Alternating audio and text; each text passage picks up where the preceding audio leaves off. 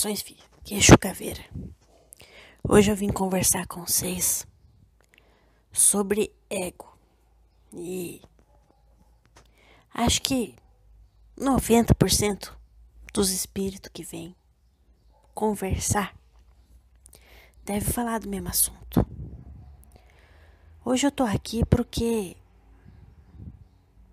a gente tem acesso aos pensamentos dos seis ter acesso às dúvidas, às incertezas, tem acesso às questões do dia a dia. E o que eu vejo no dia a dia, meus filhos, é muita reclamação. É reclamação por tudo. E reclama tendo muito para agradecer. É gente que muitas vezes aponta o erro do outro e não olha o próprio. É aquela história do cachorro que reclama do cocô do outro e não enxerga o próprio que fez, não é? E o ser humano é assim, né, meus filhos? Aponta muito os outros, mas não vê o que faz. Reclama de tudo. Se tá chovendo é porque tá chovendo, se tá sol é porque tá sol, se tá calor é porque tá muito calor, se tá frio é porque tá muito frio.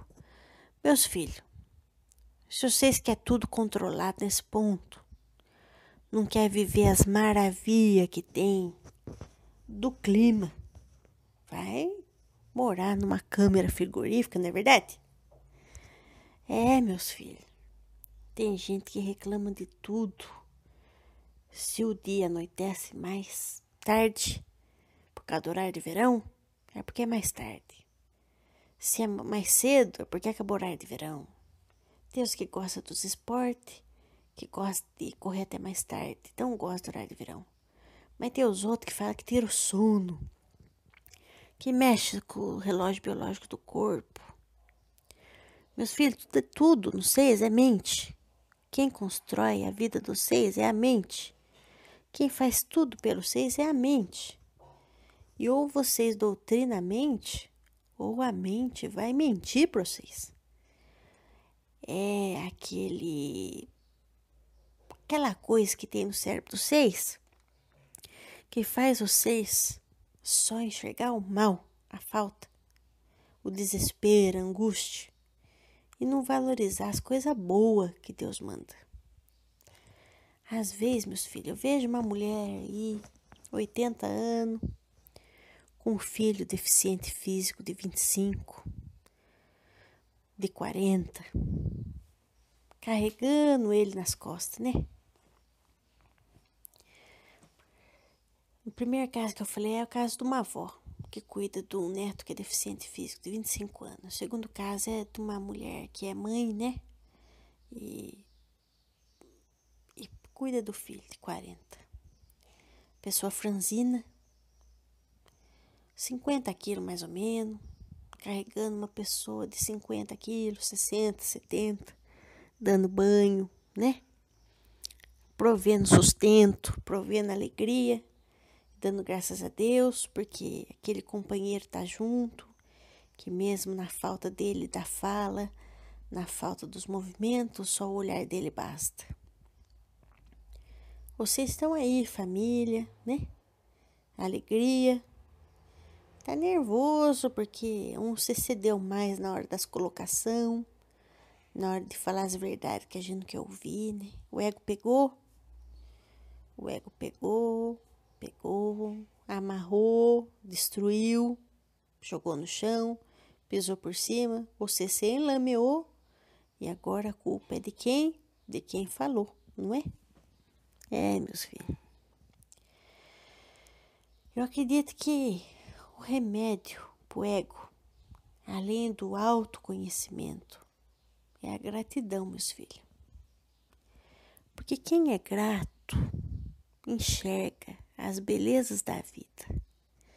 Quem é ingrato reclama até da caneta que eventualmente cai no chão. Tá cozinhando, cai a tampa da panela, já fala aquele palavrão, não é? É, meus filhos, falar palavrão até que não é o problema, não. O problema é a intenção do palavrão, o sentimento que se coloca. Porque tem gente que tá com sorriso no rosto, falando coisa bonita pro outro e nas intenções das palavras, na verdade, que é a destruição do outro.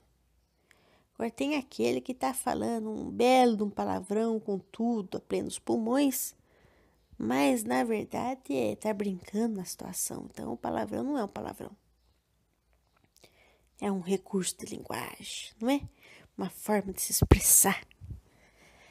Então, filho, tudo na vida é intenção. E o ego é o que controla tudo isso. E o instrumento é a mente. E a consequência. Você sabe qual é? É a queda, meus filhos. É você se perder de você mesmo. É tá no sétimo degrau da vida e cair para o primeiro e dar graça a Deus. Porque ainda caiu o primeiro, tem gente que caiu o menos sete, não é? Aí vocês pensam, que papo louco é esse de chucaveira? Ah, meus filhos, por que que eu sou chucaveira? Meus filhos, quando eu estava encarnado, eu tinha o, o, o ego do, da arrogância, né? O ego do se achar muita coisa. E quando a gente está no formato de caveira, principalmente a gente que trabalha escutando o mar, as pessoas se assustam muito com a gente e mostram pra gente que, na verdade, a gente não é nada mesmo. A única coisa que a gente é é um instrumento para servir o pai e a mãe, né? E nesse nada que a gente é, a gente encontra tudo. Se vocês forem ler a história de Exu, aprofundar, vocês vão ler muito também que fala da filosofia oriental, que do seguinte. Tem-se o nada, meus filhos. Aí tem que se criar um espaço, né? Que é o vazio, que é onde vai caber as coisas. Mas se tiver cheio isso, meus filhos, não vai caber mais nada. Então tem uma coisa aqui que a menina aprendeu num curso dela que ela fez de reiki, que falava o seguinte: entre eu e você tem o quê? Aí a pessoa olha. Ah, tem um espaço vazio. E o que, que tem nesse espaço vazio? Ah, tem ar. Tá. Agora, se você entra num lugar, sabe que as pessoas que acumulam tudo? Que guarda jornal de 20 anos e guarda um monte de coisa e você mais consegue abrir a porta e entrar dentro? Que são os acumuladores, né? Uma doença. Não cabe nada, né? Nem a pessoa consegue passar lá. É triste de se ver aquele monte de energia negativa. Então, o que, que eu tô querendo dizer com tudo isso? Somente no nada, no vazio, é que pode caber tudo. Então, Deus é tudo ou Deus é nada? Por isso que se fala, meus filhos, que onde é o tudo, é o nada. O que está embaixo está em cima, entenderam? ou a direita tem a esquerda. E assim vai nas coisas da vida. O que eu quero dizer para vocês que quando você estiver ao lado de uma pessoa e você vê que entre vocês não tem nada físico, digamos assim, não tem uma cadeira, não tem uma mesa, cabe espaço para alguma coisa, quer dizer que entre vocês tem o quê? Tem um vazio, não é? Se tem um vazio, tem Deus, meus filhos. Porque Deus ocupa o tudo. Mas para Ele ocupar o tudo, tem que ter o nada. Então, meus filhos, perceba, perceba de coração. De coração, meus filhos. Que entre nós a Deus. A gente vem aqui para aprender a conquistar. Mas mais que isso, a gente vem para aprender a ser grato para aprender a perceber as oportunidades da vida, conquistar cada dia, a alegria da gratidão, do reconhecimento, a oportunidade de viver nesse planeta e amar cada centelha que aqui se expressa. Eu espero, meus filhos, que o que eu falei ajude vocês a refletir um pouquinho na vida para que haja espaço para Deus atuar no coração dos seis. Fiquem com Deus, meus filhos. Espero em breve poder reencontrar vocês. Porque nos caminhos da vida, da eternidade, eu, como Caveira, muitos encontrei, muitos espíritos, muitas histórias.